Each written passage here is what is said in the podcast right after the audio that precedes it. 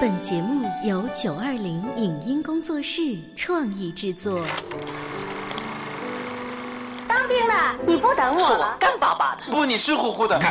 打死我也不说。这个作品要按我个人的理解做的还不够奔放。杜秋，你看多么蓝的天！我有个秘密，我长得多美，人人都爱。谁能证明你是孤兰丹？光影旋转的流金岁月，耳边重温的声声记忆。即使物换星移，年华不再，他们依然满怀温馨，沉淀着时代经典。光影时光机，穿越历史，让我们向经典致敬。回顾经典电影，向经典致敬。欢迎收听《光影时光机》，这是我国改革开放后引进的第一部日本电影。从这儿跳下去，招仓不是跳下去了，唐塔也跳下去了，所以请你也跳下去吧。你倒是跳！这是上海电影译制片厂通过配音进行二次创作制造出的一个时代神话。杜秋，你看，多么蓝的天！走过去，你可以融化在那蓝天里，一直走，不要朝两边看，明白吗，杜秋？这是整整一代中国人的集体光影记忆。它甚至改变了中国观众对于银幕男人形象的审美标准。我是被警察追捕的人。我是你的同谋，我喜欢你。这部电影就是《追捕》。本期节目，我们将带您继续重温日本电影《追捕》的录音剪辑，下集。对于年纪在四十岁以下的听众来说，《追捕》这部电影的内容或许有些陌生。它讲述的是为人正直的东京检察官杜秋，因对国会议员招仓的自杀案持怀疑态度，出于职责进行深入调查，遭到政界黑幕的陷害，后在女主人公真由美的帮助下，冒着生命危险潜入精神病院卧底，最终摧毁庞大的地下犯罪组织，并收获爱情的故事。今天看来，这个故事稀松平常。案情也并不复杂，故事情节的展开，除关于招仓议员的自杀是通过杜秋的回忆倒叙的之外，其他基本都按事件的发展顺序铺陈，没有太多的变化和特别的技巧。但是，追捕上映之际，正值我国文革刚刚结束之时，我国文艺领域尚处在荒芜时期，追捕。作为改革开放后从日本引进的首部电影，淋漓尽致地演绎了好莱坞式商业电影的诸多经典元素。这些元素包括英雄蒙冤、孤身奋战、英雄救美、美人相助、正邪较量、收获爱情。另外，影片中的汽车、飞机追逐、繁华东京街头马群狂奔等场景。以及豪华的装修、气派的别墅等，都为精神文化长期处在封闭状态中的人们开启了一个崭新的世界，提供了视听感官上的饕餮盛宴，满足了大众对异域文化的猎奇心理和对现代生活方式的无限幻想，同时还给我国的电影工作者带来了新的创作观念和批评观念。张艺谋等被称之为我国第五代的导演们，都深受这部电影及演员高仓健的演技影响。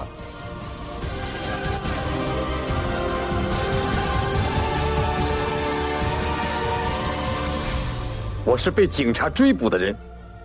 我是你的同谋。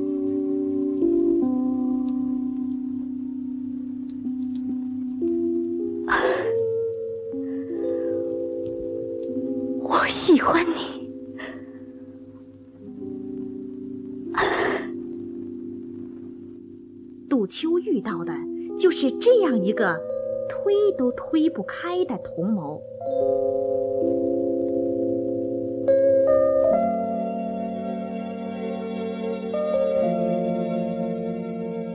第二天一早这个同谋又回家去了。小姐。他谁都不搭理的一直走向自己的卧室清理着准备带走的东西。真优美，昨天晚上史村警长又来过了。他说，你跟杜秋一起逃跑了。我整整一夜没有合眼。听见吗，真优美？我是你父亲。不是，把女儿的救命恩人出卖给警察，你就不是我的父亲。真优美，真太卑鄙了！中山给警察打电话，你也就默认了。我也是罪犯，是我帮助他逃跑的。你快去报告警察吧。你别这样，小姐。你在这儿偷听，躲开。经理就要参加道知识竞选，现在小姐和那杀人犯有联系的话，这个嘴巴是给多嘴秘书的报酬。真优美，真优美头也不回的走了。他回到山洞不久，爸爸也跟着进来了。果然在这儿。你来干什么？你是不是准备越过日高山到代广，杜秋先生？没用，警察早就封锁了。对，不仅是代广，所有的机场、港口都有警察埋伏。你不是还有没办完的事吗？你一定得回东京去一次，对不对？对的。只有一个办法，不过，你会不会开飞机？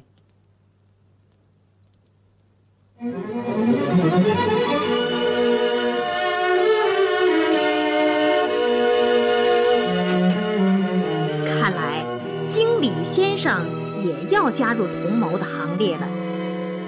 他领着杜秋和女儿来到他的停机场。这飞机很好，操作比汽车还简单，飞到东京是没问题的。真有点舍不得，可还是送给你吧。可是，不过你还要有胆量，不怕死，才能把它开到东京。你是说，让我开着飞机？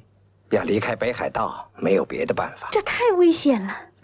当然，要是我带着你飞，那就省事多了。不，我自己来。上去吧。关键是保持平衡，看镜子里的线与水平线平行，这样就可以了。机头要是向下，就把操纵杆往里拉；机头要是向上，就往外推。剩下来就看你的胆量了。一定要细心，胆怯就会失败。怕吗？总会有办法。能这样冷静就好。警车，这又是那个秘书告的密。警车气势汹汹的追来了。杜秋先生，快，这个没。除了上天，已无路可逃。杜秋开动了发动机，终于从要阻拦他的警车上面腾空飞起。可是，那摇摇晃晃的机身，可真叫人担心呢。啊！调整风门，臂力放松。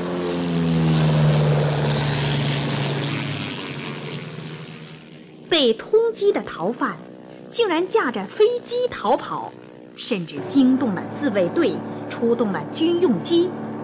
这更成了轰动一时的新闻了。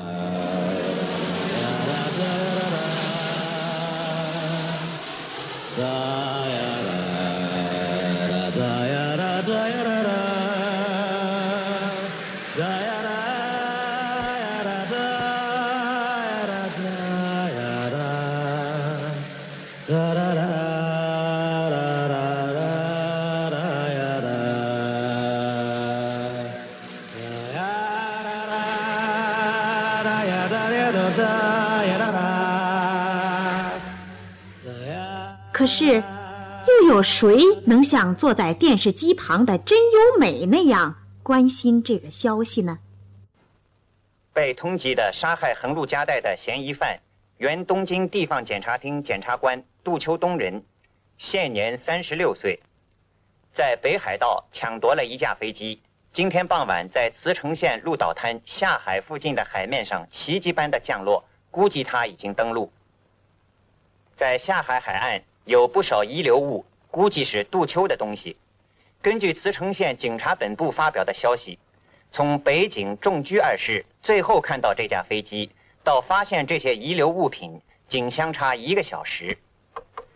据估计，进来。杜秋目前正在附近潜逃中。您还没睡呀？看来杜秋安全降落了。喝点吧，睡个好觉。我不参加竞选了。当初我那么热衷于竞选，想想真可笑。哈哈。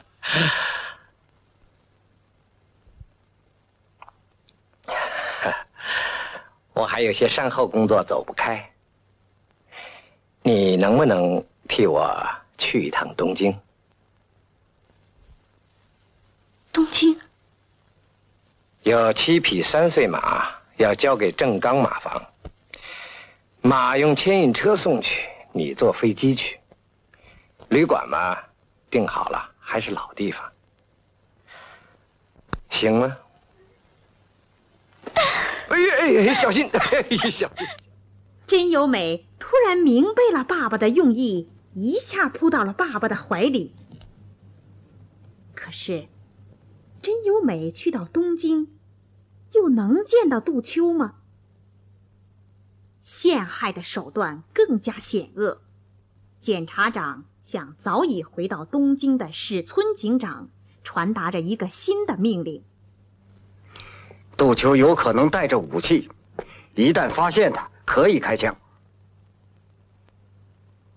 这就是说，我们今后。可以开枪打死杜秋，这是会议的决定吗？这是检察厅、警视厅的老爷们。石村，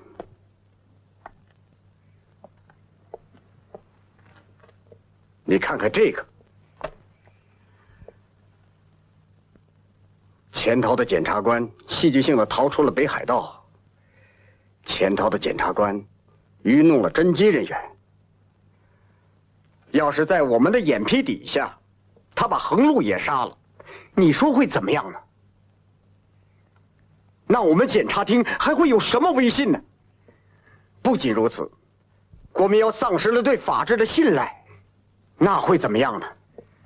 这是关系到我们社会的问题。为了警告大家要杀死杜秋，对不对？你为什么不明说？警长，怎么找到杜秋了？不，有关招仓议员的案子，有什么线索？他在自杀的前一天接受了东南药厂大笔政治捐款。东南药厂啊，还有横路屯所的买主也是东南药厂。这从上面和下面同时来到的新的情况，使得史村警长突然开了窍。事情确实不简单，他决定抓紧追查横路的下落。最后查到精神病院，说是横路疯了，几天前送来住院的，现在病情严重，连见一面也不允许。这时候，警视厅又送来新的情况，在东京市的新宿地区发现了杜秋，这样对横路的追查只得暂停。已经来到东京的真由美，也正是在这个时候接到了杜秋的电话。喂喂，我是真由美。是我。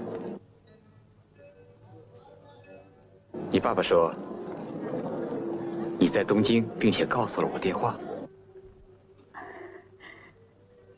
是吗？现在你在哪儿？我在新宿。不，你不能来。警戒的非常严密，我没办法等你。是吗？你别泄气，我来想办法。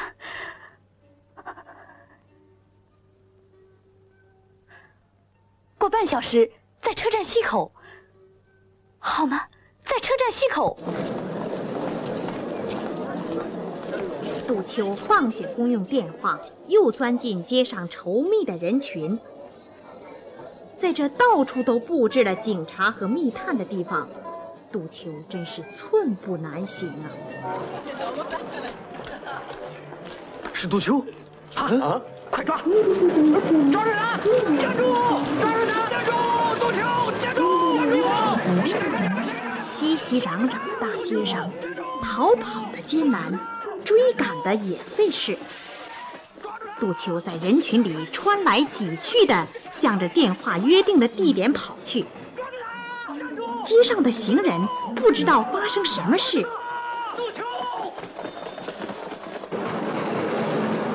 听到枪声，更是你推我撞，乱成一团。追捕的包围圈越缩越小，杜秋进退无路。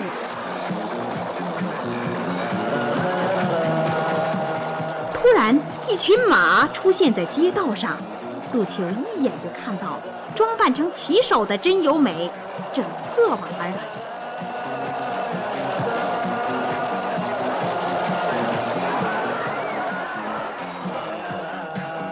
杜秋骑上马逃走了，杜秋，杜秋骑马逃走了，现场很混乱。听着，拦住他，别放跑他。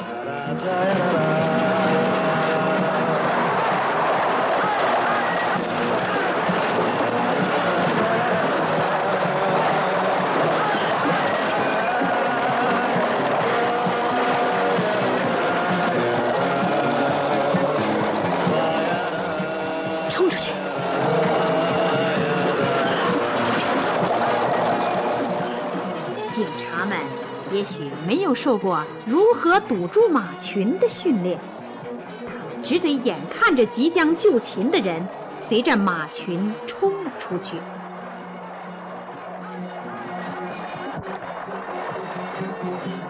但是，当天深夜，史村警长却在旅馆里把杜秋堵住了。他先是找的真由美，这样也就找到了杜秋。齐远波的马逃跑还能不暴露吗？我一家家旅馆都查问到了，横路的下落有线索了。这么说，在绿球医院？嗯，我去了，可不让见。在大东建筑公司宿舍，他被强迫住院，借口说他发疯了。疯了？这个大东建筑公司。是长冈了介开设的。长冈了介，嗯，他就是幕后人。医院的地址你一问就知道了。但是，又如何去找横路呢？直到坐上开往精神病院去的车上，真由美还是不放心杜秋这样闯去。到了医院。就只得听从杜秋的主意办理入院手续。您希望他住院吗？是。床位倒是有空。太太，您先生他自己同意吗？他他本来不愿意，后来……请放心，金山先生，这儿和普通的医院完全一样，请您多关照。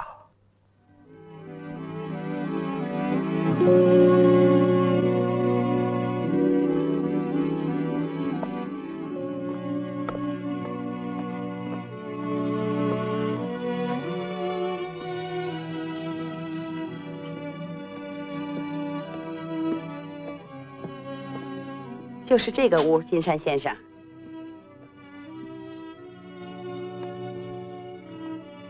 来，就是这个床，把包放在那儿，饭一会儿就送来。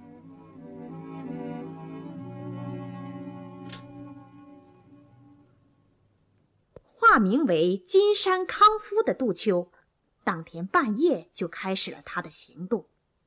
他悄悄地出了房门，一个又一个房间寻找，没有，还是没有。寂静的、可怕的走廊里，只有那幽暗的灯光投下的杜秋的影子，忽而变长，忽而变短的，随着杜秋游荡着。《追捕》这部影片在日本上映于一九七六年，两年后登陆中国，旋即掀起了一阵日本电影的时尚风潮。那时出现在中国大陆银幕的欧洲电影多为历史题材和战争题材，少数冷战时期的间谍片也很少表现当代人的生活。真正涉及当代人现实生活内容的，当属日本和少数港台电影。本期节目推荐的电影《追捕》，就是改革开放后第一部被引进的日本电影。